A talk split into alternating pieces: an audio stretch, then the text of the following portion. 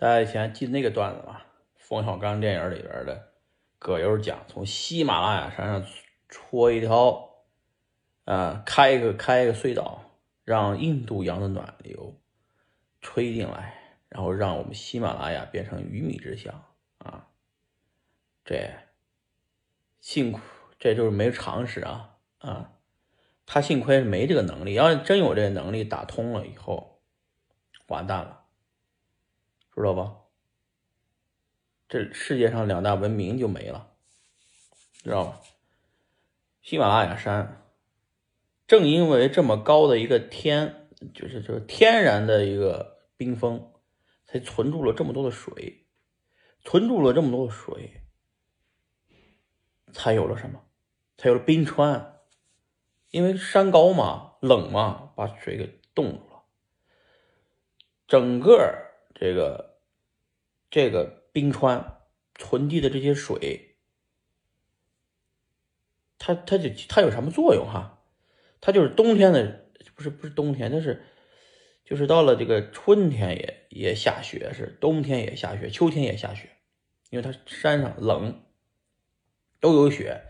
到了夏天的时候，它就开始融融化，哎。然后它这个冰川就是最大的程度能把水给囤积起来，水囤积起来以后，慢慢的融化，慢慢的流，流下来的水，你知道变成什么了吗？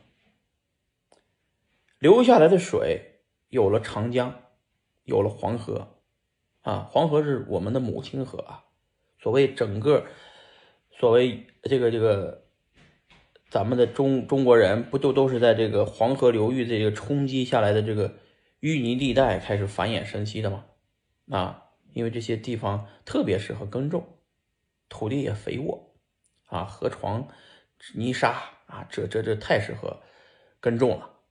长江流域更是鱼米之乡，是吧？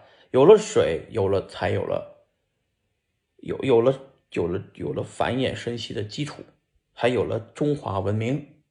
啊，同样，这条这个这个冰川流下来的水，还有一支支流流向了印度，啊，印度才有了今天的印度的文明，流下来形成了这么这个这个恒河啊，印度的母亲河，印度也现在十四亿人口，中国也十四亿人口，这俩加起来是二十八亿人口了，还有哪儿呢？还有东南亚上，尤其是这个湄公河一一直流流流，湄公河只是一条支流，是吧？经过了东南亚这九个国家，是吧？连在一起，形成了东南亚这些文明，也也大概有十亿人口，这加在一起三十八亿人口，就世界一半以上的人口，知道吧？所以呢，喜马拉雅。以及这个水源是人类必争，呃，兵家必争之地，才有现在的中印之间的这个纠纷矛盾啊。因为多往那边占一点点，就能多占一些水源。假如他给你加上什么堤坝，那水要是少了很多东西就变了，对吧？但是呢，我这个因为咱们。作为普通人来说啊，呃，今天只要 get 到一个点就行了。不管你做什么啊，农业是个基础，吃饱饭为前提。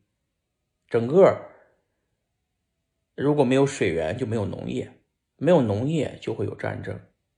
啊，喜马拉雅这个地方太重要了，它是整个亚洲文明的。这个先决条件啊，没有它，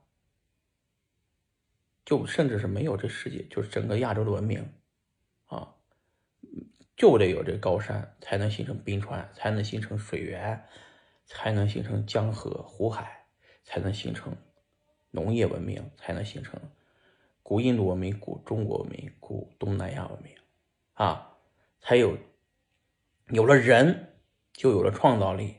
就有了未来，好吧，哎，所以喜马拉雅很重要啊，嘿嘿。